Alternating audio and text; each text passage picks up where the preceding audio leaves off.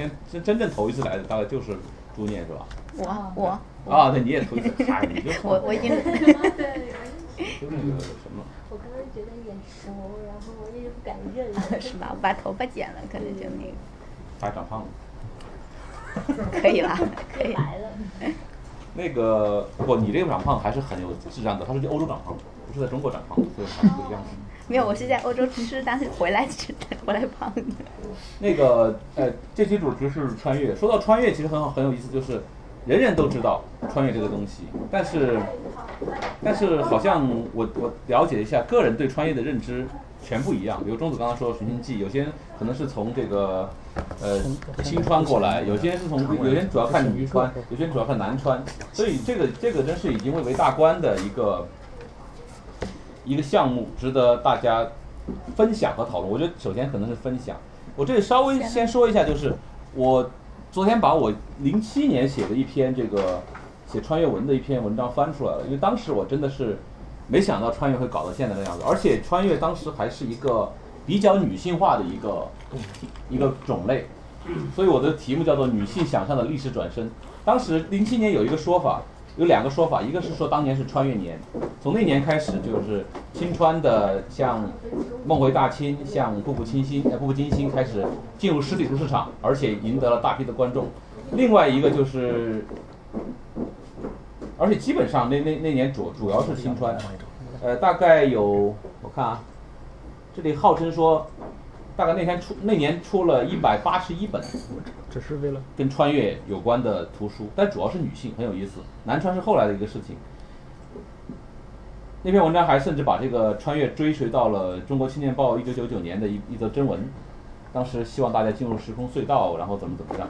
但其实我觉得这个不是很靠谱。然后那年特别好玩的就是概括出版现象的时候，有一句话叫做叫做“男盗女穿”。就是那年是男盗墓，哎，对，女穿越，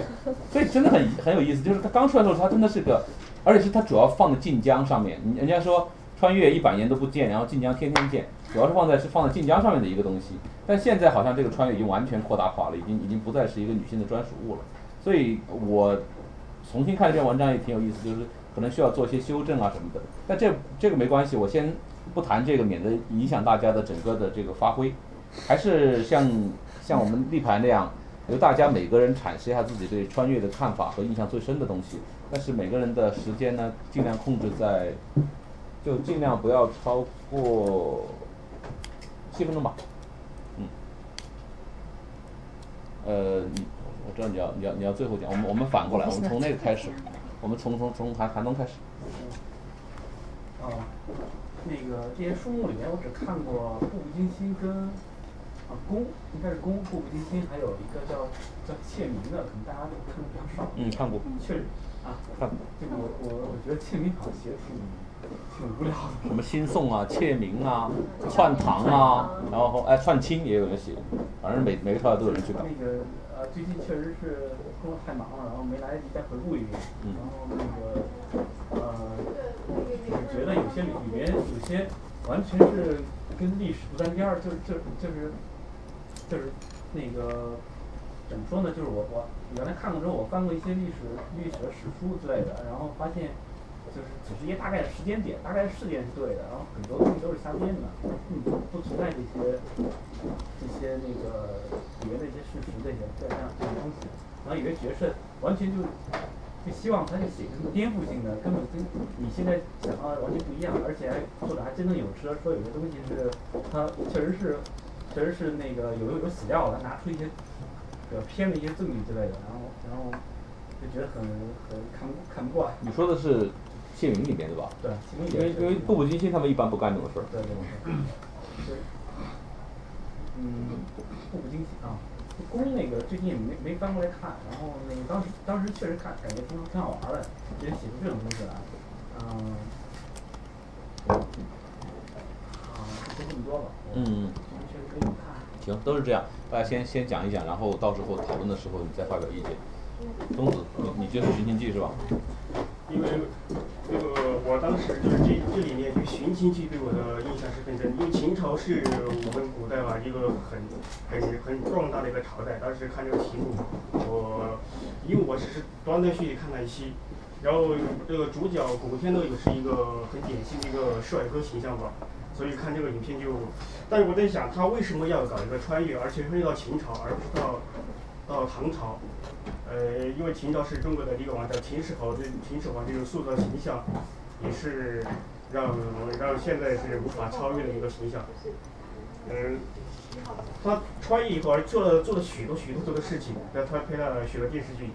然后每一个事情都是在当时的古代吧，然后好多现在是无法实现的，他可以去当时可以把好多事情改变。但最终，我我我前几天又换了一下，他最后一个情节，又是我前面看到的。他发现自己的儿子叫项羽，然后他就说：“哎，怎么会是项羽？”他本来想说想告诉这个，他说以后遇到一个叫刘邦的人，一定要把他砍死。但是他一想到最后是天机不肯泄露，然后他们又把这个说说出来。然后因为这个，这就让我联想到王梦最近出来的一些一本新书，叫《中国天机》。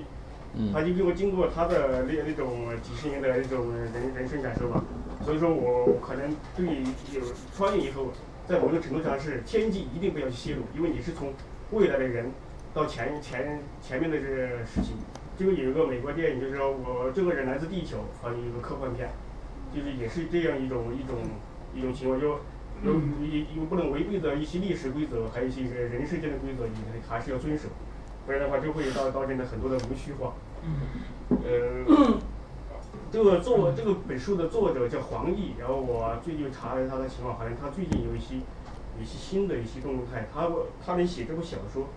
也是他的一可能也是跟他的人生的一些领悟啊，还有什么的。但我还没细细的看一些。呃，我现在先说第一吧。嗯。那就按照这个，那那就那就到你吧。好，是这样的，这两本儿，呃，这这个书目我看过两本儿，一个是《寻秦记》，一个是《新宋》。嗯。然后呢，印象最深的，首先是那个看这两本书的过程。呃，《寻秦记》呢，是我应该是在大学上十几年以前，那时候基本看《寻秦记》就没逃了好多课，因为我看书也比较慢，所以呢，逃的课数也比较多。那上课看吗？上课还不看。因为上课有的时候犯困，所 以所以呢，就是说那个呃，就是在宿舍里躺在那儿看，不停的看，我觉得还那是。然后呢，新宋呢也比较特别，那正好是在我太太怀孕的时候，我们俩一起看。然后呢，就是说一本书，我说啊，你该睡觉了，要注意身体了。然后她睡觉，我就把书拿过来看，所以这两也非常好看，确实非常好看。然后对书的内容呢，其实是《寻秦记》吧，看过去以后基本是都忘掉了，就有两点记住了。一个呢，就像刚才这位朋友提到的最后一最后一块，我记忆非常深，当时也觉得比较比较比较有感觉吧，比较震撼。然后包括焚书坑儒那一块的说明。然后另一个比较深的呢，就是里边的美女的描写比较记忆比较犹新。是是那个，就是这个，然后呢，呃，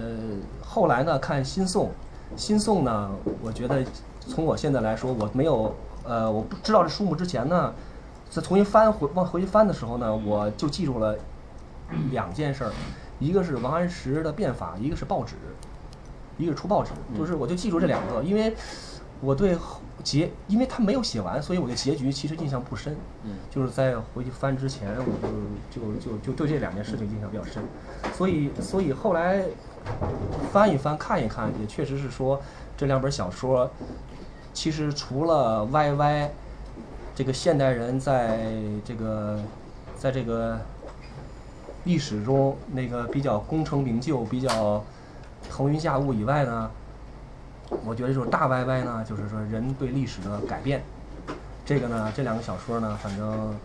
感觉蛮蛮不同的，也蛮有意思的。对啊，有一一个是历史，就像刚才那位朋友说的，历史就是那样，也也对对吧？这那个项少龙走了以后，历史一本历史书不用重新改写，还是那样的。另一本另一个那个新宋呢，就完全不一样了，报纸都出来了，就是这意思。说完了。然后怎么个顺序？这样吗？还是这样吗？呃，想想啊，想想，要不我先说吧。你先说吧。你看这个大家帮忙记一下时间啊，我有可能吐槽吐的比较多点儿。我才脑图啊，脑图脑图是这样，呃，这个呢可以说是我比较擅长的，除了科幻之外啊，为啥呢？就是刚才说什么女女穿男盗，我觉得这个不是，我看的所有都是男的穿，女的反而很少穿，有可能因为女性频道和男性频道分开了，我看的实在是 你又被网站设计了。实在是对对对，实在是看的太多了，大概光是这方面小说没个三五万本儿，这都我都说不清楚。这样，我先总体回忆一下吧。《寻秦记》呢，确实是看的第一部比较大的，但是呢，它说穿的不算穿越小说，只不过是呃叫冒险小说，只能这么说，跟历史呢交互性不大。就像你刚才说的，没有变动任何历史。但是我是看的原著，没看电视剧。电视剧第一集就把我恶心掉了，我就没看。好，除了黄奕之外呢，当年起点之的前身 CMFU 的时候，有超多这一类。当时我看的是最火的一个呢是《异时空中华再起》，啊，但是它呢是让人就头一次把这个近现代，就是反正两个民兵穿过去了，完了一个把自己当成毛泽东，一个把自己当成周恩来，把这事儿整个盘活了，篇幅也挺大，大概两三百万字，反正这个整个内容很很框架，当时看的是很爽。后来觉得一般般，后来再看到后来之后呢，反而是以异时空为名的一大串儿，大概四几十本儿，全是这样，全是异时空，就是他开创了一个全新的题材了之后呢，但我后来看，反而是他的一个同人非常好，叫异时空间谍，就是在他异时空再起了之后，在那个他的那个叫什么架空框架之后，又写了它里头有关全球的一个间谍的故事，写的话反而是非常好。为啥对于这个异时空中华再起这个？就是同样的中国雄起吧，这么说吧，YY 雄起这个题材，之前看的非常好，为啥之后看的一般般了？因为后来穿越的这种，呃，越看越多之后呢，我发觉我大概喜欢看哪一类了。先说我看过的穿越啊，呃，先说穿的历史吧，呃，最早他穿到过，有人穿到过原始社会。啊，最晚那是穿到过，当然是一九八几年，反正就七八年的那会儿，就七八年七几年，反正我算了算，我大概看的从六一年一直排到九四年，每年都有穿越的，这专门的有人说我穿了这个，我穿这个，但是穿过去之后呢，大家干的事儿有的都各不相同，就除了历史这条线之外，后来发觉不对，大家都穿的差不多了，明朝都穿了好几十遍了，没得可穿了。呃，后来发现大家喜欢穿的哪几个呢？一个是明朝，一个是宋朝，清朝反而。愿意穿的人少，为啥？这个可能有人跟大家分析我。你真是没看女穿，你看全是往清朝穿。呃，OK，好，那我知道为啥都往清朝穿，但问题是，所有对历史稍微有了解的人都不愿意往清朝穿，因为但是反过来就是说，嗯，就是为了去为了去那个泡皇帝人呢，基本上都不往清朝穿，但是为了改变让中华雄起的人呢多数人呢会尝试往清朝穿。但往清朝穿的点还不一样，多数呢是在这个民国初期，或者说是呃就清朝早期，没有往中间所谓什么兴起的地方。我再说，OK，后来穿了历史穿乱了之后呢，开始穿领域了，比如说有人专门穿穿越的过去搞竞技，有的呢专门拍电影，有的呢是玩动漫，有的是甚至于穿到异界了。比如说这个后来有一个叫什么兽学沸腾，哎，这个是穿到异界穿的非常好。让你看到爽的是啥呢？因为，他能够把现实当中，比如说踢了足球赛了，或者搞奥运啊这些事实，还有包括人民给带到这小里头，看着非常爽。但爽了之外呢，确实没有哪很多这个收获。后来我我不得不因为阅读必须要带来除了愉悦之外，要带来一些收获。那么穿越的形式呢，除了灵魂穿、记忆穿、肉体穿、单人穿、三人三人穿、多人穿。我还见过有啥呢？一个城市穿，啊，一个军队穿，还见过最牛逼的一个设定是啥呢？就是说，整个世界穿了，就他一个人没穿。我说，我说这这后来是完全就搞得有点像做化学实验了。反正穷尽一切可能性。我还见过有有反复穿的，什么意思呢？有一个现代人穿到了像明朝一样的时代，结果呃发现他的妈是从唐朝穿过来的。哎，然后这种这种反复乱穿。哎，这种都有，但是后来看来，最后看到看到最后呢，我发觉我还是喜欢看所谓这个叫技术流。呃，一就是大家如果关注这个叫叫叫起点的这个 tag 会发现，之前它只有四个，现在发展到了二十多个。毕竟是因为题材被大家给激发出来了，这是以前看实体书绝对没有的。那么什么叫技术流呢？就是说，它不是，嗯，不是依靠所谓的王八之气啊，或者说所谓对历史走向的判定，纯粹是因为呃，或者说思想，或者说纯粹的技术，比如说冶金技术，或者说这个化工技术，到那里头立足，一点儿一点儿给起来。那我在这里头呢，实在是太多了，我怎么说呢？我就推荐两本吧。啊，其他的待会儿我再我再 push 给大家吧。嗯，一本呢是技术流里头呢是零四年开写，零六年太监，到现在每年每个月还有人去拜见，把他忽悠回来的，叫电子生涯。啊啊，没没感觉，他不太监了吗？但但问题是很爽，真的很爽，这是我看到过至今为止最专业的一本小说太监。也有长得漂亮的，为啥呢？呃，因为他是确实 IT IT 界的人写的，而且呢，是我看到现在为止所有小说里头，每一章它的注解比正文还长的小说，就就说有点像那个论文的论文里头的那个引文，真是技术流，就绝对技术流。就是说，他呢，就是说现在的一个 IT 的随便一个码农吧，啊，传到一九六六年了。啊，传到一九六六年，就是刚刚在那个 IBM 和 DEC 还存在的那个年代，说了很多很多技术细节，而且呢，这个人非常非常肯定是国外回来的，非常非常风趣。他的这个发家史跟其他所有的发家史都不一样，其他的呢最多要么是嗯玻璃啊、肥皂啊、军火呀，要么是写本书啊怎么地的。他呢也是写书，但写的呢很对我的胃口，写的是科幻小说，而且是特得奖，他的这个唯一现在为止得了星云奖提名的华人哦，当然是华裔，特得奖，他的那本《巴别塔》，啊，就巴比伦塔，就是大概才多少两三千字的一个科幻小说，获得了星云奖，非常非常牛逼，是个中国人用英文写的圣经类的科幻小说。他拿这个呢是蒙骗住了这个 CIAFI，FBI，然后呢开始他的这个叫 IT 行业的这个。这个这个 YY 过程，但这 YY 过程当中引入了非常多什么高能物理啊，什么电子学啊，什么软件工程学，把所有东西他以很幸运的方式说出来，看得我狂乐不止。但是问题是，这种技术流太专业了，只有行内人士才能写。刚刚说的那个新宋，也相当于一个技术流，但他呢是完全是就是扫那个就是扫那个历史系学生的痒痒。那么这个电子生涯是我看到现在为止扫我这所谓 IT 码农的痒痒最扫的最到位的一个，推荐这一个。另外一本呢，可能大家今天说的历史穿越里头呢，我唯一推荐这么一本，就是明，啊、谁写的我都忘了，但是它的主角我倒是记下来，叫武安国，啊，这个可以说是，呃，各种各样的清穿的各种各样历史穿越小说之后，我看下来为止，唯一一部我有的时候会忍不住会想起来重新看一遍的。为啥？它呢是一种纯粹的技术流，但这种技术流是政治层面上的。它的大致过程呢是这样的，就是很牛逼的一个人，他是啥呢？因为是叫体育特招生，招到这个叫金属研究所，反正爬山时候过去了。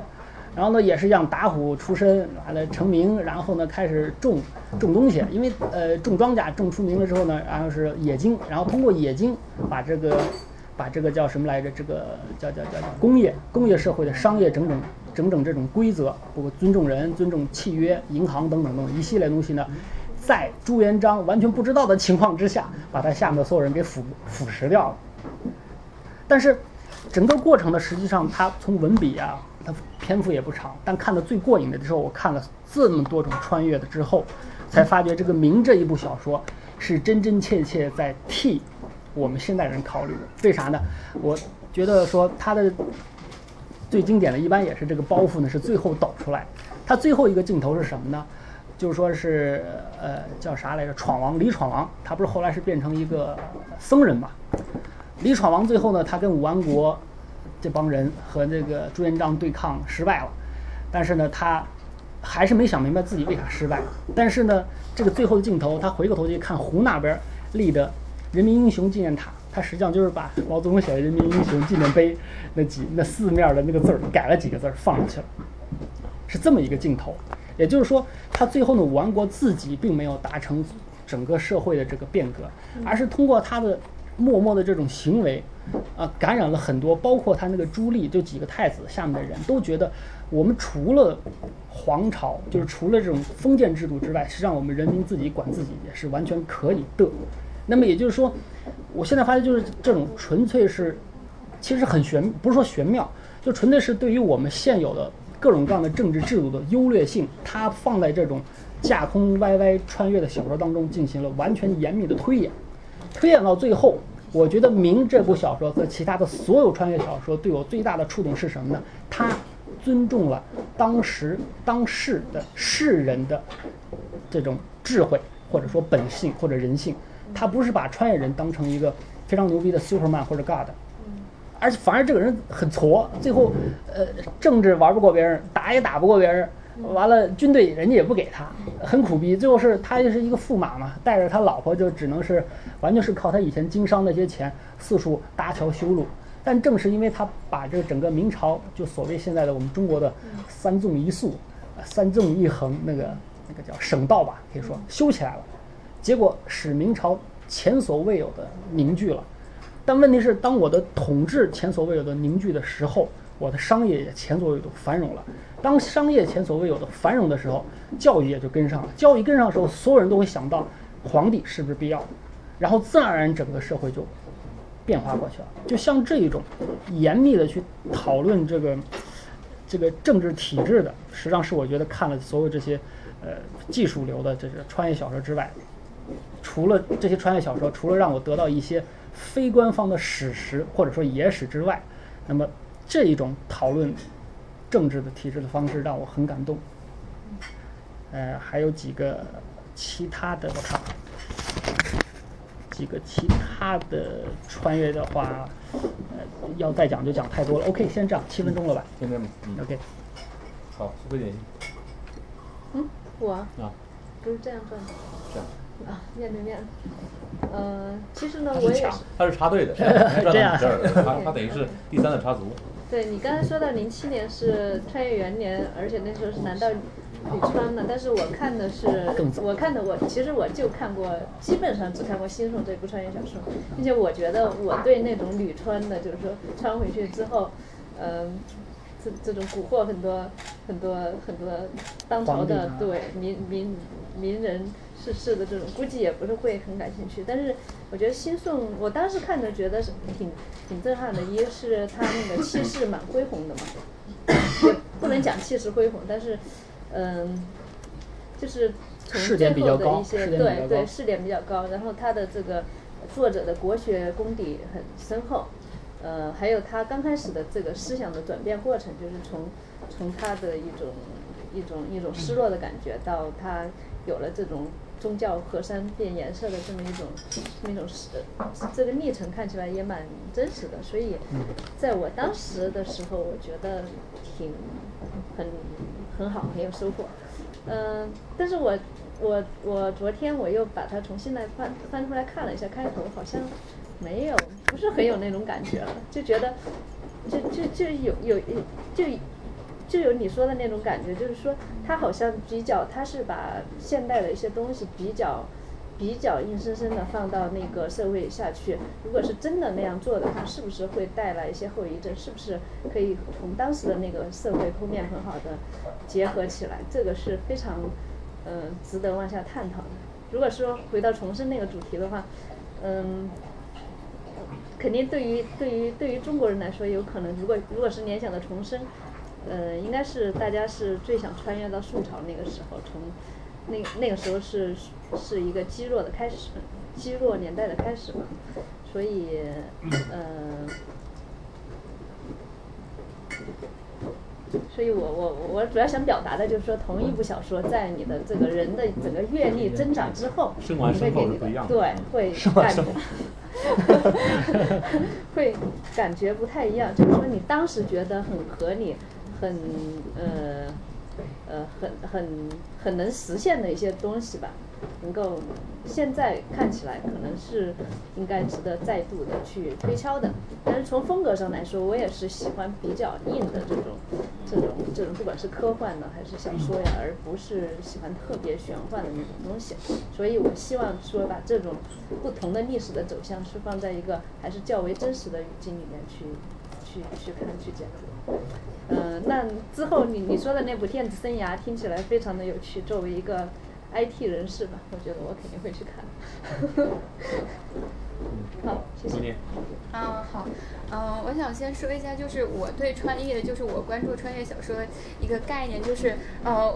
我会我会在想，就是就是一般的人他穿越过去，他是用一一种什么样的途径去穿回去的？然后步步惊心的话，他可能就是就是突然他出了一个车祸，然后他就脑电波就莫名其妙的就到了一个呃宫廷的十三岁的一个小女孩洛西的她那个呃身体里面，然后我就会觉得很奇怪，就是。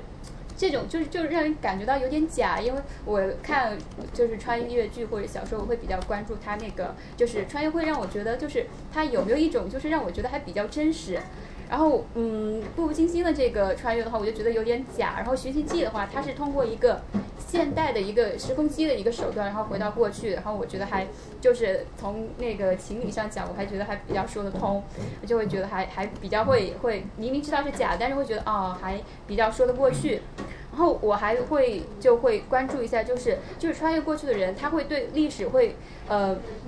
会做出什么样的一个改变？我觉得我自己印象很深的就是《寻秦记》里面他透露的一种观念，就是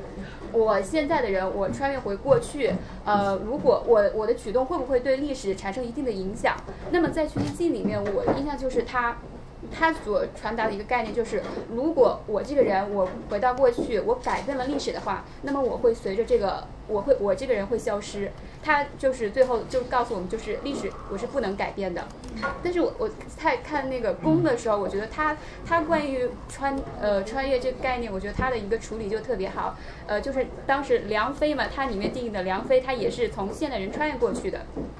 然后它里面所呃传递的一个概念就是，我现在的人我回到了过去，如果我的一些举动我改变了历史，那么与我与我相关的这段历史它会不存在。就是我这个人，我还是会存在，我不会在这段历史里消失，但是和我这个人相关的这个历史就不存在了。就就它它里面当时我印象很深的就是，呃，梁飞当时他和康熙相遇，最开始是因为，嗯。是因为他们俩两情相悦，然后就在一起了。但是因为梁飞在这个过程中，他想改变一段历史，然后他做出了违背历史的一个呃一个行为之后呢，然后这一段历史就在就不存在了。就是梁飞这个人他没有消失，但是这段历史就不存在了。然后我觉得这样子的一个处理还我感觉也还挺好的，就是让我会觉得啊比较吸引我。然后关于我最近看呃我看的穿越的小说的话，就是看《步步》，最近就是刚好看完了那个《步步惊心》，然后挺有感触的。我觉得《步步惊心》它可能，我觉得更多的它不是去在于这个穿越，比如说它那个穿越的理由，我就觉得比较扯，而且而且就是就是那个现代的一个白领，他穿穿越回过去之后，就让我感觉，因为一般的就是女性穿越回过去，她都会有。就说我我想我想着我要怎么回来，或者说古代的社会我有点适应不了。但是《步步惊心》里面的主角就不一样，就是他一回到过去，他就知道我可能我就回不去了，就从来没有说想想为我回到现代社会，想回去做出任何的努力。他可能就是在一个小时之后，可能就就放弃了，说哦，我可能我回回不了过去了。然后他就适适应了他在古代那种生活，然后无论是。戴旗头啊，还是穿古代的衣服啊，甚至是跟古代人做一些呃交涉，他都应付自如，就让我觉得他这种适应好像特别快，就就好像他从头到尾就是一个古代人，而而只只不过他作为一个穿越过去的人，他唯一的一个优势就是他知道所有人的结局，就好像他那个小说里面说的，我知道所有人的结局，却是却唯独不知道我自己的结局结局，所以我感觉这部小说。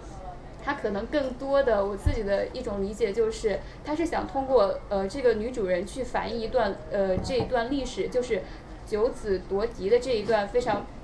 然后非常就是里面的那些勾心斗角啊，一些政政治的一些东西，他只是想通过人物去表现、去展现这个历史。包括最后这个小说里面的洛基，他也没有回到呃回到现实社会中，反反倒他就是在那时候就香消玉损了那种。但最后的话，他的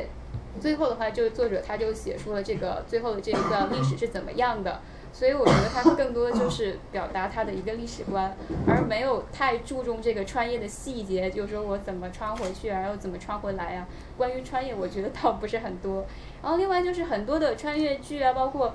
穿越的小说，就大部分他们觉得好像我穿越过去的人，我回到过去之后我就无所不能了。有时候我就感觉到特别奇怪，就好像现在人我回到过去之后，因为我知道那段历史，然后我就好像。就成了一个神一样，我就什么都会，就是应付古代的人，我都可以应付的特别自如。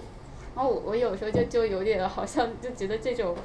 反反倒不太喜欢，我反倒喜欢就是像刚才他说到那种，就是就是我作为一个现代人，我回到过去，其实我应该是有很多不适应的，而且我也不可能说对那段历史很多细节我知道的很清楚。反而如果说作为一个正常的一个人去遭遇一些挫折啊，一些。就是我是在历史中，我也是作为一个很平常的人，甚至是我无法适应的一个人，我反而感觉到就会更加真实一点。然后现在就基本上想到这些。我问一下，你不那个布布，你是看的小说还是？啊，我看的是小说。你电视剧你？啊，电视剧我也看了。你刚才一边说，他一边在吐你槽。欢迎交流。你说，不是说。没没啥，一会儿说。我是把我们就指定的这几本，包括现在热播的那 TVB 的那个《回到三国》，然后分了一下类，你就分成了三三类，女男性向、女性向、中性向。因 为男性向就是像那几本穿越小说，《串堂》《倩玲》，然后《新宋》，呃，这这这些，然后。那个女性向就是宫步步惊心什么回到梦回大清这种清川的这些，啊，还有那个中性向就是寻秦记和现在的回到三国，嗯，我为什么这样分？我主要就是呃觉得首先是从他刚才中间提到一个穿越的方式，男性向他基本上就不怎么讲究穿越的方式，他不会给你一个呃，就有的是直接就是睁眼就已经到了古代。然后就，嗯，就就好像就没有什么特别的，人家关注的就是他到那个那个朝代以后的一些事情。这个我觉得他是，我觉得有点从我们原先那个历史架空小说那那那那部就是演演变过来的。就是我以前很喜欢看那个历史架空，呃，像那个紫川呐什么那那些，就是它模糊整个历史朝代这个概念，但是讲究的就是人在当下，就是在那个时候的当下。他所呃所经历的事情，或者说他所发生的一些呃他的一些生活，那么呃那么就是说呃而且男性像一般都会比较讲究，就怎么去就是经世治国，就是去表达自己的一种 就是政治理想啊，或者是什么理想，或者说为什么古代的时候没有发生工业革命呢？为什么就是我们我们现代人嗯为什么就当时我们一直从那个方向发展呢？我们有没有呃新的可能性？就是从这种方面来考虑。那女性向就是比较小我一点，就想就是穿回去，然后找到自己爱情的归宿，满足自己的幻想。有个就比如说什么像青春剧，为什么那么受女孩子的欢迎？就是觉得好像你就不用负责任嘛，你去到那里之后啊，你什么都有了，然后有爱情啊什么什么，然后也受了委屈，什么不爽，大不了我再穿回来。就就是就现在就好像就是表那些现代人就是那些女孩子就是。又什么都想要，但又什么不想付出，就这样的一种一种一种心态吧，呃，就就很迎合这种观念。然后中性向就是我比较喜欢的那种，就是像《寻秦记》，呃，还有现在还没有播完的那个，就是《回到三国》，就是回一趟广东，然后我们那些同学都在看《回到三国》，然后就跟着他们看一下那个那个翡翠台他们播的那个，我就觉得就反正。播第几季了？现在播十集左右我在看到第第九集。嗯，对，十集左右这样子。然后就是《寻秦记》，他们就为什么那么经典？就是大家提起来那么多年了，看过来还是有印象，还是一提到穿越，第一想到就是《寻秦寻秦记》。我就是觉得它就是。他就是有一种很好的历史观，就是说我是历史的这个一个见证者。我虽然是以一个全知视角回到那段历史，但是我并不想去改变什么，去左右什么，甚至说我是跟这个历史契呃制定的一个契约。这个契约就是我我我知道一切，但是我不能说，我也不能改变，因为我要尊重这段历史。它发生了就是发生了，我觉得一切的一切的事情演变到今天都是有可能的。有，就是有他的那个，就是有有它的道理的，所以我不能说是作为一个我什么都行，我什么都能，然后就去改变这段历史，改写的，因为事实上是这样，是不可能。所以我觉得。我觉得这个就中性向好像还比较好，然后男性向的话，它就会让人看得很爽，就因为我们把我们现代人的一些，就是就像刚才那个，对，就是他他说的一些就是大妈叫大妈就行。啊，什么？大妈就行。大妈。啊，反正他他提到一些，他会嗯比较有一些专注细节，是像让你觉得在读起来很有阅读的快感。嗯，但是其实上，嗯，读完之后还是觉得这一切是不可能发生的嘛，因为我们毕竟现在就是这样子，嗯，所以然后最不喜欢就是女性向，觉得真的是，嗯，就是让人看不下去，我觉得就非常非常非常的扯，然后就下面就就就暂时就这么多吧。腾讯家属分类穿越，男性向、女性向、中性向，分项阅读体验啦，不是学术研究，后面没，不是我错的哈。没有错，个别人的看法不要理他。待会儿我我我我用更学术方法来超越你。绿茶。我我我我过。过你过你，你拿到七了是咋地？就是我穿越是我的一个阅读盲区，就是 不看的，真不看的，就是。是你你你说不可能，你肯定看那种印象嘛，因为有个媒体印象，最好就是那种不看。就是那个。上次说科幻你也不看，对吧？就是那个，因为我今天本来是想把我两个同同事穿越迷拉过来的，但是他们放我鸽子了。就是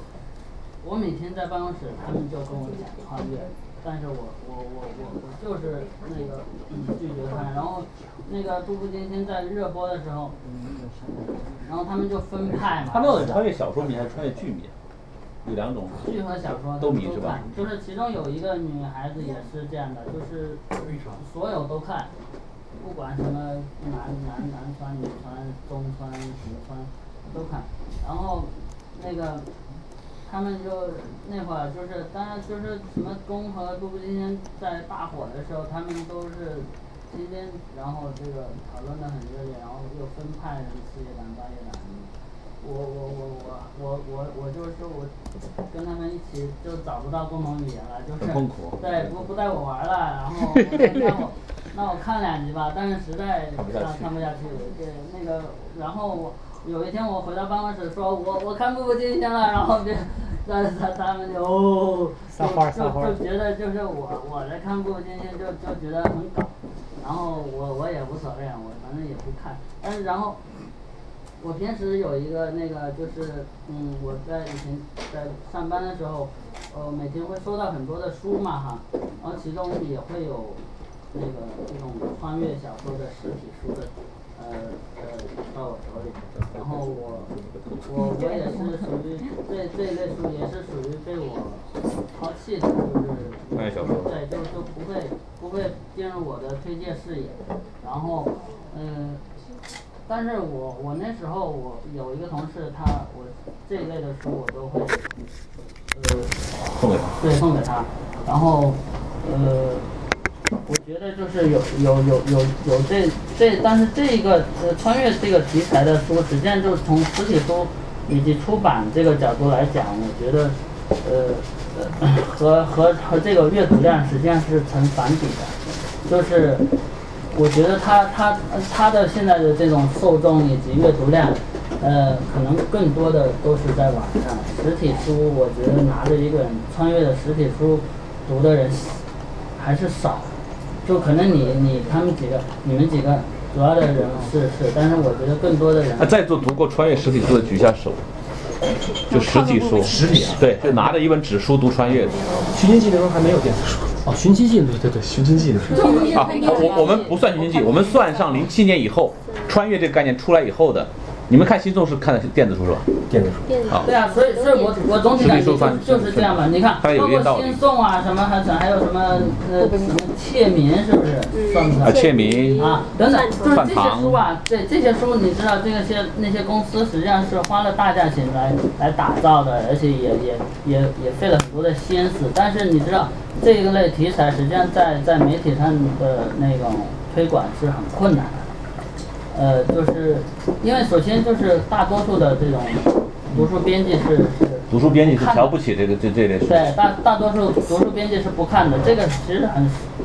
但是网网络的这种渠道也很多了啊，然后而且就是更多的，我觉得看这种小说在网上阅读也更更方便，而且很多都是那种一边写一边追的啊，对对对，所以所以所以我我我一直有时候我我会在想，有很有好好几种题材的书都是这样的，就是在网上大火，但是变成实体书之后就很很软这样的。我我我我我想说的就是可能穿越对对对我来讲，我我真的是谈不上一种印象，我只能说。在图书出版这个领域，实际上穿越是一个很很弱的一个类型。就但我们我们如果不是把穿越小说不把穿越局局限在这种制品身上，比如说你们杂志，你们文史参考嗯做的那个私信艾特，他们找了二十个人，然后每个人私信艾特一个古人，嗯然后做了一期杂志，这种方式实际上是带入了穿越穿越元素的，。这个这个是是我我我我当时在策划这个选题的时候，实际上是是是套用了一个穿越的概念。嗯啊呃，但是那个更多的实际上是是一种微博或者是现代一种新的传播方式的一种、嗯一种一种盗用。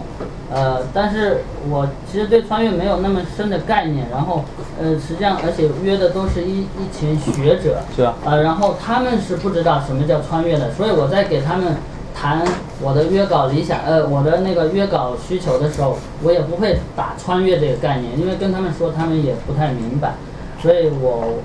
我其实没没有谈的，但是我在呃约完之后在做的时候，我自己不是写了一个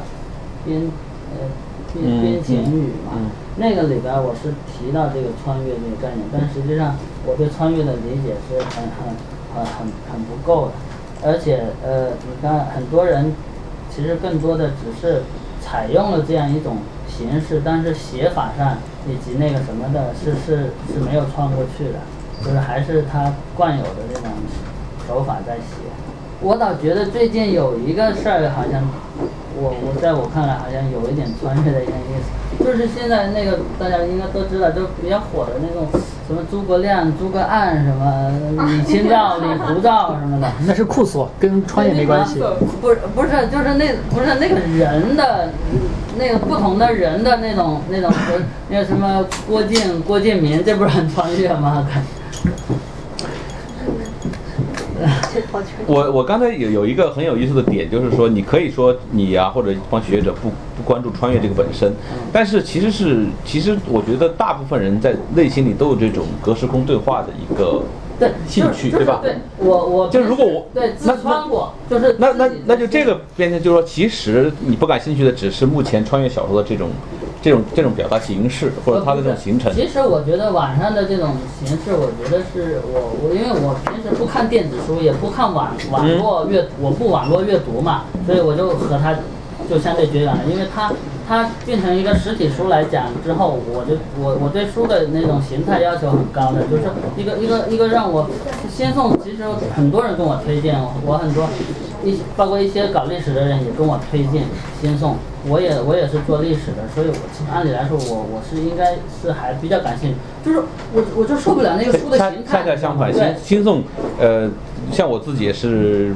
历史爱好者吧，其实我是不太喜欢的。OK，这个这个这个不谈，我我现在就是说我我想借你强调一下，就是今天我们讨论的是其实是穿越作为一个元素的穿越重生，嗯。就是说不仅仅限于就是说穿越小说或者穿越穿越电视剧，那个只是我们的一个一个载体附附着，所以最后会回到这个上面。对我，我觉得我之所以和呃在这一方面就或呃成为一个盲区，就是有一个有有几几方面的原因，一个就是穿越小说的普普遍的这种出版物的形态很差，就是它的那种那种嗯，或者说整个网络文学出版物的形态都很差对网络。这这个出版物形态很差。再一个呢，我不我我不进行网络阅读，是吧？呃，这这也是一个。再再一个就是那个，嗯还有个什么，反正就是这这几啊对，再一个我不怎么看电视和那个呃呃呃呃呃视频，所以这这这三块的那种渠道，等于是限制了我对这一块的这种认识。好，春水春水要要要掀起终于一个轮到我了！掀起一个我浪潮从这个题。目那天开始就开始准备，超期待的。我可以说，我感就其实我看第一部有关穿越元素的内容是《机器猫》，我相信所有人都看过。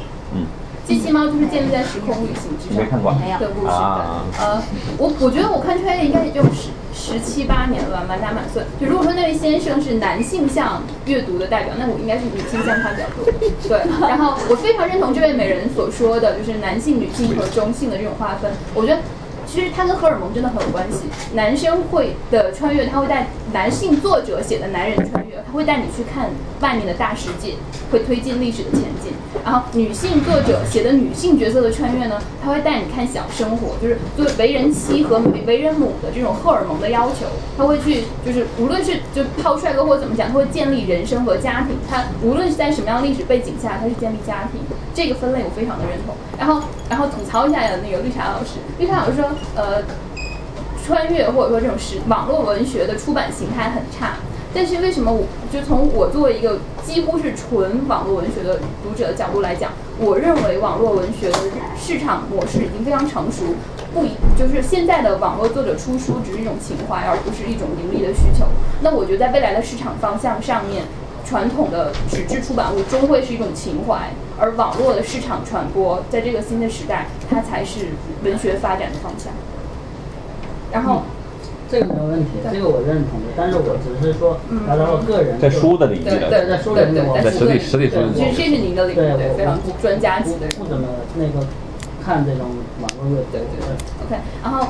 然后就是讲一个浅的来说，就是说，我觉得穿越它是一个元素。我觉得杨老先生说非常对，就是它是一个 tricks，它为作作者提供了一种全新的，如果厨子的话是用全新的烹饪方法，我们可以把枸杞加到牛排上面去，我们可以把罗勒酱放进西红柿炒蛋里面，就它是一种完全打破。我觉得穿越是打破，那它就是时间和空间的技法。如果非常传统，如果我们说时间和空间都穿越，就是尼罗河女儿，这是一部非常有代表性的，他把穿越的他把穿越的一切的元素都把握的非常完完整。我要回到过去。然后，呃，而且尼罗河女儿和那个叫《寻秦记》是一样，它没有改变历史。它这个，它它有一个这样的规律，就是无论你在古代发生了什么，它终究是回归到我们现行的历史线上去的。历史是有一个逻辑性、混沌的包容度，无论你做了什么，它都会回归到现在。这是，这是一种线，就是回归史实的线，包括很多呃男性和。女性的纪念日都是这条线上去配伍的，无论你穿到什么朝代，你做了什么样的波澜壮阔的事业，她选择回归史实的这条路线，就无论你做什么。然后，呃，再回归到我之前这个就是初始标题，那我把就是穿越给作者带来了三件法宝，就第一是畅爽的感觉，就是普通人回到新的时代的那种生产力，就无论是历史角度还是你掌握的技术，是生产力高于别人。我就觉得是主角的生产力要领先当地外面几百年的这种爽感，就能力上的跨越，这个是给作者一个非常好，他可以抓住读者，就是一个阅读上的畅爽的感觉。然后第二个就是这其实是反差，因为对多数读者在本地呢只是个这是对苦逼的，过去了就可以是。对这种感觉给读者代入感，然后这是一种爽畅阅读的畅爽感。然后第二个就是穿越题材提供了一条庞大的线线索，只要你穿越，你就不用担心你没有矛盾。因为矛盾来自于对新世界的认识，我们对任何一个明朝、唐朝、明就是清朝，对于新世界的认知将会成为这个作者手里一件法宝，他故事可以自然的展开，而不是一个平凡的他绞尽脑汁爱恨情仇的故事。本身这个穿越就为他提供了一个无限的空间和机会。在这一条线上，呃，我们可以看到，有的人穿到现实的历史，有的人穿到平行的世界，就是说，呃。异世界对，呃，异世界是一种，异世界是一种，另外一种是历史的另外一种发展模式。他们穿穿越到另外一个宋朝，或他们穿到了一个另外一个，就什么唐朝持续了几千年的时间，就可能跟我们同一个源流，但它分裂平行空间。在这种思想里面，他们承认平行空间，就说那这样的话，他们失去了敬畏，所有的穿越者失去了敬畏，我不用再担心什么让自己消失或。就说不要有什么动辄得救，不要杀死古代的人。他会发现这完全是一个新的世界，因为它而改变历史的走向变变掉了。我们可以有一个新的支流，在时间的支流上，我们承认平行空间，他什么都可以做。在这个部分，呃，就是我们会发现穿越者的两种选择，一种是他归于原来的世界，像《寻秦记》里面的项少龙，他归顺了，他归顺于历史；另外一种人，他反他改变历史，就像《新宋》里面他改变历史。然后还有一种是。不认同，就是穿穿越者他如果向前跟随所有潮流，他向前开阔新的路线，但有些人想回来的。就是我看过一本小说，穿越是一个线，有一个角色，一般武侠小说里面的一个角色，他是一个现在穿越过去的人，他不承认自己新的世界的这些事，他觉得既然我是一个二十一世纪来的人，你们这些宋朝人在我的道德观里都是死人了，所以他变成武林的一个魔头，他用他所有力量，他就是穷尽能力去强大自己，然后想方设法的尝试所有的尝试方式，穿越回现代。那他的不认同，他对新世界的不认同，在世人命如草芥。他原来是一个非常优秀和善良的人，他在这个新的世界里，他他就觉得你们是宋朝人，你们本来就应该已经死了千千万万年，所以你们早死晚死，怎么样的死，或者是要怎样的折磨，都只不过是历史的灰烬而已。它价值观发生极大的变化和冲突，这个也是穿越带来的一种可能。呃，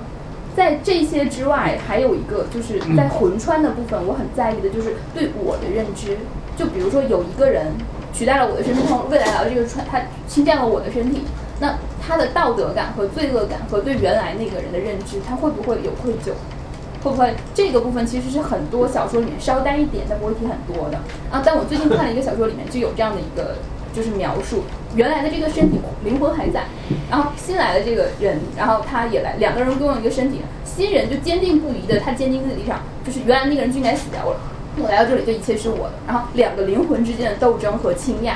然后还有就是可能作者给予他们不同戏份的这种选择，这也是一个很好玩的东西。那在这个里面，就其实所有这些是对于穿越阅读一个背景，我更在意的是时间的戏法，就 treat。我们所有人都看过《时间旅行者》其实这个故事吧，但这个里面穿越是不由自主的，男主角会突然跑今天、明天或大后天去。我看过另外一些可以自主的故事里面，它是穿越会给你带来很多人性的冲击，不是大历史的，就不是就是白沙在灭的这种大历史对对比的冲击感，而是一种非常单纯的，就是先讲第一个是非常简单的，我到过去，我突然在这个年纪，然后去到了十六年以后，然后在那边我发现一个人非常照顾我，然后就也是非常展开的一个冒险的故事。但后来我才发现，就这个主角的我才发现，非常照顾他那个老爷爷其实是他当年的恋人，就是他跳跃了时间，但是他所有的朋友都没有，所以他到了未来以后，就是是那种。什么君生我未生，我生君已老，一种曾经的恋人已经无法再在一起的一种哀伤感。然后这个是一种穿越带来的心法。另外一种矛盾就是，嗯，叫做怎么怎么去形容？就是呃，也是时间带来的哀伤。就比如说一对恋人之间，呃，有一个人是就男生是可以穿越的，他他有穿越时空的力量，那那个女生是没有的。然后这个女生就突然发现自己身边有他。有几个男朋友出现，就其实这几个男朋友都是她男朋友从不同的时间段回来过去看她。那是为什么呢？因为这个男女生就是在二十，就比如说她在二十五岁的时候死掉，所以这个男生在自己六十岁、七十岁的时候都会回到这个女生还活着的时代来看望她。而每一个回来的男生其实都知道这个女生会死，但他可能他也许能阻止这个事情，也许阻止不了。这个是穿越为我们带来的很很精彩的一些冲突。这些身不由己、不由自主，还有你作为全全知角色面对你的爱人和你的亲人，你能能说和不能说，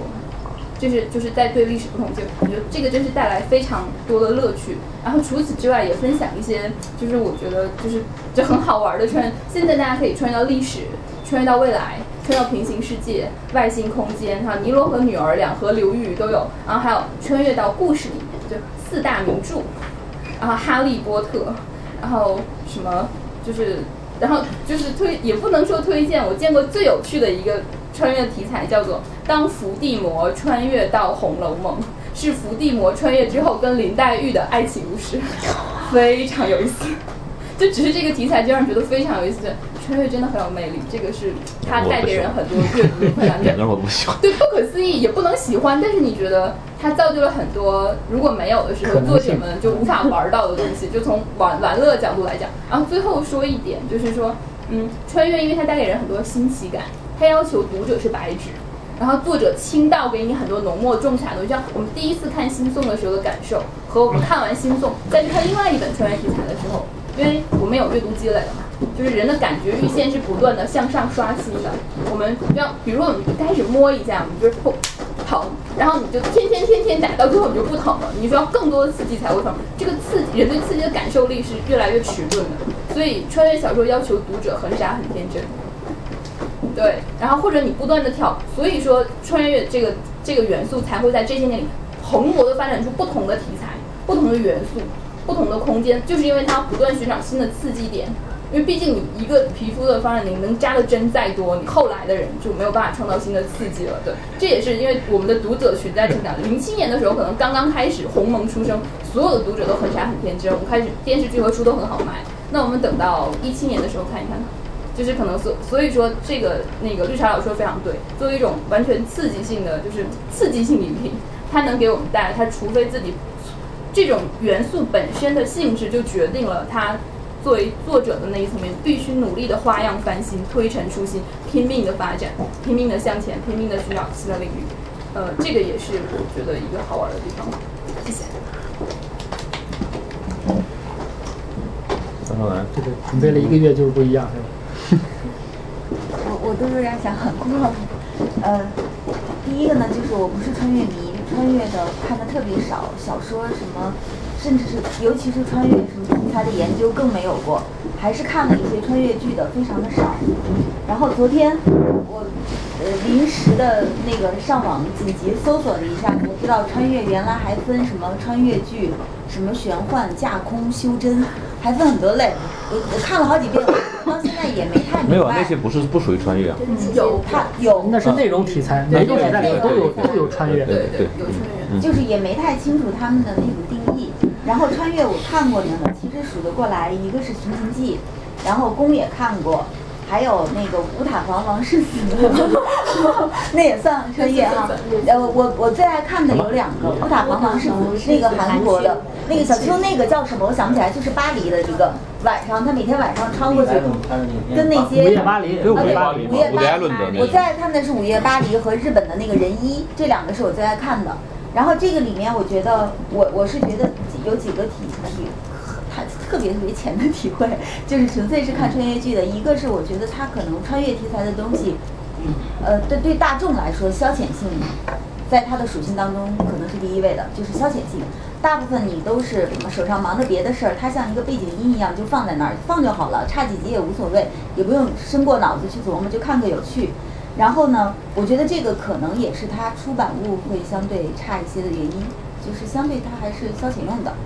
然后第二个就是，我觉得我还是会看穿越小说，是因为我觉得它满足了每个人的内心都可能会有的一种想象，可能每个人都会想象一下自己回到某一个时代去会会那些古人，会是多么有趣的事儿，好像每个人都会有过或多或少都有一些这样的想象。然后我自己。在看，比如说看《寻秦记》的时候，尤其是看那个《午夜巴黎》的时候，每一个熟悉的人物出现的时候，我我都还特别期待，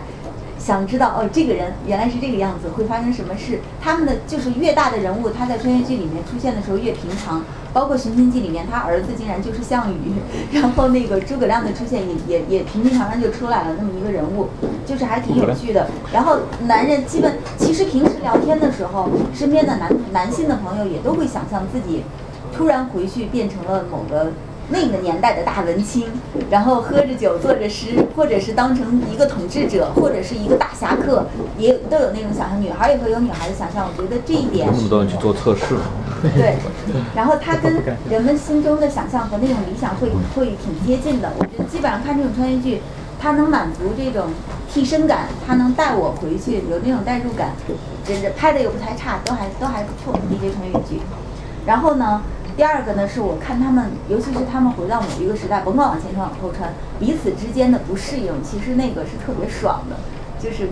你你的你你你的内核是现代的，然后你带着的所有东西都是现代的，回到了古代的你是你其实你回去也不是全职角色，你只知道他的一部分，自己还有一些不知所措，大家要适应你，你也要适应他们，都还挺有趣。然后我自己每次都会去想，我要是穿越回去，我带什么东西穿回去最有效？如果只能带几样东西，然后我又带点什么东西回来，最值钱、最有用，都会去想象。然后那个穿回去之后，我到底当时？因为我我的历史底子是特别差的，对历史不感兴趣。那次还跟杨老师、杨导老师说，我说穿回去我干嘛？我穿回去一点价值都没有，就什么都不知道。然后杨老师说你可以你可以把现代的管理技术带回去，到那边经商，总算还是还是有用。然后那个我我想说一下那个，呃。宫我是看热闹的，午夜巴黎和那个人那个人一我是爱看的。然后除此之外，我反而更喜欢穿越元素的，它带一点点小元素的其他的创作或者是主题策划，比如说对照记，我觉得也算一种穿吧。然后再比如说，尤其那天那个私信文史参考的那个私信，那是二零一二还是私信里面？二零一二对二零一我我就觉得那种创意和主题它更有趣。它它虽然没成为一个剧，但是它还它还挺挺好玩的。然后它的那种对撞和冲突，那种戏剧感其实都有。嗯，那那个另外最爱看人一是因为什么呢？嗯，人一你们看过吗？有看过吗？他是一个日本的医生，也不知道怎么，其实人怎么穿回去我不在意。他穿回到了幕府时期，然后到那个时期，他他发明了那个青霉素消炎药，然后他做了第一次的手术。当他做手术的时候，被那种恐惧坏了，觉得他要杀人了。最后他又成了人们心目中的神。就是你当然也有他不能改变历史种种那些传统元素、川剧川剧元素都有。我喜欢他是因为除了跟历史之间的必然有的这种关系之外。就算没有这些东西，那个故事本身还是饱满的、好看的，所以就特别喜欢。它最早是一个漫画书，后来改编成了那个、那个、那个剧集，都好像我身边还有一帮朋友都在追着看，挺有意思的。完结了啊？完结了吗？第二季完结了，就是这些。我看的实在是太少了。嗯，那个我我原来看过《寻秦记》，好多年前我都基本上忘了。然后呢，最近看的穿越就是看电视剧《步步惊心》。然后我是平时生活都挺有规律，然后是到青岛啊，然后没有事情就就看，我把整个剧都看完了。嗯，然后看完看的过程中，我想这编的啥呀？我的心里面就在想，这呃其实只是一个有一个穿越的一个呃噱头，然后进入之后呢，完全。完全没有想象的，呃呃，我想象的所谓的穿越的，呃呃，那到那种状态下一个现代人的行为，因此我觉得今天的那个话题是想象力嘛，我就想，嗯，究竟应该是怎么样去编这个穿越剧的一个故事？一方面，大家觉得就是穿越不要去错乱的这个这个规律历史的一个进程。嗯，然后比如说《步步惊心》这个现代人穿越到那个时候，他完全就融入了清廷的生活，呃，根本没有任何现代人的这样的运用自己在未来的这样的一个知识体系或者是观念上的东西去影响，甚至，呃，我们也在想，如果有一个穿越剧是这样的，当然可能有哈，我我只是这样想，比如说，呃，一个人穿越穿越到过去之后，然后他确实通过他的。呃呃，这个呃作者的一个很巧妙的构思，然后导致了，确实由于他的原因，历史就是我们现在看到的一个结果。我就觉得希望有这样的一个一个一个结构的这种东西的存在，这是一个一个事情。另外一个，比如说刚才看到的电影，其实国外的一些穿越，比如《午夜巴黎》，其实还有一个我觉得非常好看的电影，当然有小说《时间旅行者的妻子》。就是我觉得里面有很多，虽然它完全不讲什么，呃，所谓的穿越形式，呃，什么科学等等这样的的呃这种东西，它但是描述的是呃对于人类很多美好情绪上的这种向往，我觉得这个其实也是挺有意思的一种一种穿越的一种模式。嗯，所以说我大致也就是这样的一些看法。嗯，你第一个题材有，叫时空管理局。专门干这事儿的，哎，时间时空管理局不是，不是不是，我是说那个在各种小说里头有这种机制，就是那时间规划，拼了命的要把这个历史拉回正常的这个渠道，有这个是叫什么科幻小说里头一个基本元素，五十多年前就穿越的人太多了是吗？对，它会它会让时间线破碎，实际上你你在这个时空叫什么来着？星际旅行当中有，它那个大概哪一季里头，它那个时间线都给你画出来了。我们必须到这时间线才能回去，或者怎么地等等。就说在科幻小说里头，时间管理这个已经讨论的非常非常非常深了，深的你简直无法想象。哎，你说那种有可能吗？其实我我我特别想看的那个穿越剧，就是他回去改变历史了，一切全变了。嗯。然后我自己脑子脑子里稍微构想了一下，我我觉得那个编剧可能会疯掉。这就是一点点因素的改变，后面全都变了。你觉得会弄得出来吗？有有有，这一点呢，反而是中国呢没有日本做的好。日本像那个银银鹰那样的，就是他们会把一个一个因素呢给你，就是说给你穷尽到所有，因为他们是一种叫集团方式去创作的，特别是漫画。中国的不同就是我一个人死死 K。那么说到这点的话，这我本来不想推荐的，说到这点，能说推动漫我就推那啥吧，推那个日本的那个 Z Bang。它叫叫时空舰队吧，反正 V 棒就是它的名称，就是日本的那个呃那个那个那个叫叫那拉丁文吧，Z b o n。它实际上就是啥呢？是日本自卫队一个呃一艘一艘那个导弹驱逐舰呃回到一九四四年了，然后发生了一系列事情。但这个作者呢非常牛逼，他是以前《沉默舰队》的作者，一向是以画这种政治漫画出名。叫功德，不是叫功德先知，说错了，反正也也也有功德这字儿，你查一下，很知名，到现在还没有，还没连载完。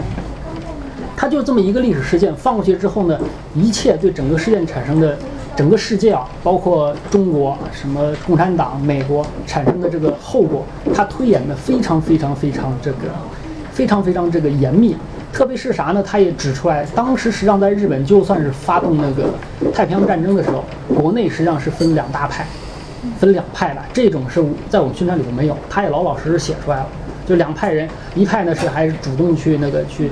去联系共产党，怎么怎么地。后来到最后，他连核弹都造出来了。但是整个世界，它是因为世界太大，它这一个再先进的一个。单体武器也是改变不了大多数的这个情况，甚至于日本国内，就是因为他是政治漫画家，他的所有细节细节到你无法想象，无法无就是让你无法不相信。这种这种历史穿越呢，就是说所谓男性向，我们很喜欢啥呢？就是理性，就去了呢是不是说改变世改变世界，就觉得拿我们现在东西，就是说我觉得就是像刚才说的一种做实验的感觉。我们时空穿越只不过是拿一种因素放到某一种因素下头，看看这个当时的整个世界会产生什么变化。那么小说只不过把这个变化如实记录下来而已。所以有的有的穿越剧它文笔其实很挫，但是让你看得欲罢不能。想象的吗，对这个想象力，因为想象力它的控制控制到什么地步，它甚至于会必须要合理推算出来当年这个国家受到这个因素它的钢产量。包括金融会产生哪些变化？那么又由于这个变化会对印度、会对英国会产生什么变化？那么英国产生这个变化之后，美国会产生什么什么什么反应？它全都得推出来。就是这也是为什么我可能对这个女川不 care 的这个原因，因为女川这个都是说局限性太小，就这几个人。不过也有叫黑色柳丁的，也是个女性作家，她的穿越过去之后呢是。以金融改变整个大宋，完了征服整个世界，到现在好像还没连载完，有七年了，也也很敬佩。你看他喜欢穿越，都是喜欢技术流的穿越。对技术流，真的很长知识。你说到这个让我，我觉得我们好像有点进入在在大家在讨论喜欢什么样的穿越小说了。其实你刚才说的这些，还有大家说的这些，就让我有一个。感觉加上你微博，你说历史上有很多有趣的节点嘛？我在想，其实历史上有很多节点，有些节点可能它就代表着一种历史潮流。虽然你在那里做了一些改变，它最后也会回到一个平衡态来。就相当于说，你这个历史的大的潮流是不以一些偶然的事件为转移的。你这个偶然事件没发生，那个还可以发生。但是有些节点可能它会，它它就它是不平衡态，它可能会滑向另外一个部分。那么如果我们从另外一个更宏观、更哲学的角度，去写一部这种穿越小说，那中间就体现了哪些节点我是可以推动的，而哪些节点其实你推动也实现不了。包括你亲人带回去的那些东西，其实我觉得，其实其实其实我现在觉得，作为一个普通人穿越回去，不一定能对那个发生什，可能都对身边人都发生不了太多的影响。就是你要去改变一个环境是很难的，就算你在。一个公司在一个地方，你要去推行一套新的东西都很难，所以说那个有很多东西实际上都是歪歪。但是如果有人写一个哲学一点的东西来来来做实验嘛，这种这种推动哪哪哪些是可以，嗯，就是必须要跟当时的那个所谓的当时的那个国情哈什么的结合起来，才能往下走。这个有，这个反而是国外的比较有，而且最近还是个女性写的，就是说是什么什么牛津大学的女学生跑到，我看我给你，到时候可以给你找出来，跑到这个中世纪的黑死病什么的，嗯。那个就像你说的这样，像你说的这样，其实就是包括今天我们光是看的我们网络的中国网络小说，对于这个时间穿越的这个探索，已经已经探索到刚才说的伏地魔，对，千疮百孔了。但是刚才也提出来是啥呢？穿越只是一个叫只是一个戏法，问题是穿过去了之后会怎么办？这个反而是考验你的所所谓文学功底，因为毕竟无论是穿越也好，科幻小说也好，它归到底都是小说，还是文学的一种。那么这会儿就是体现出各种人对他对于这种情况的你的叙述能力，或者整个事件的这个控掌控能力。你看的多了之后，看的多了之后，反而是你怎么穿过去不 care 了。对对对，care 的是你过去的时候干什么？你就前一两章如果发现这人还在炒冷饭，你基本不看了。这个不是，到后来是啥呢？以前非得要是什么，要么是个，要么是个军官，要么是个科学家，要么是个什么，总之有一技之长。到后来是啥呢？越来越废柴，有的人就是宅男，有的人就是扛大件儿的，穿过去了干了干什么？这个实际上。为啥呢？因为我们无论现在再废柴，毕竟受到的现代教育，几十年的现代教育，潜移默化、潜移默化知道的所有的东西都是领先于那个时代无数倍。但问题是你怎么用起来？对你现在知道的，你要知道你现在知道这些，你是依托于现在已经有的这一套整个社会的运转，你知道的。但是你要从那个东西一点一滴要发展起来，那所有的基础其实你是完全不知道的，可能你知道的比古人还少，所以你回去很有可能出现一个还很不适应那个状况，并且你连基础的你都不知道。所以经典我觉得 穿越穿越穿越是是中国的独特现象吗？好不是啊，我们我们要我们要回到那个，现在现在大家休息五分钟，然后我们再再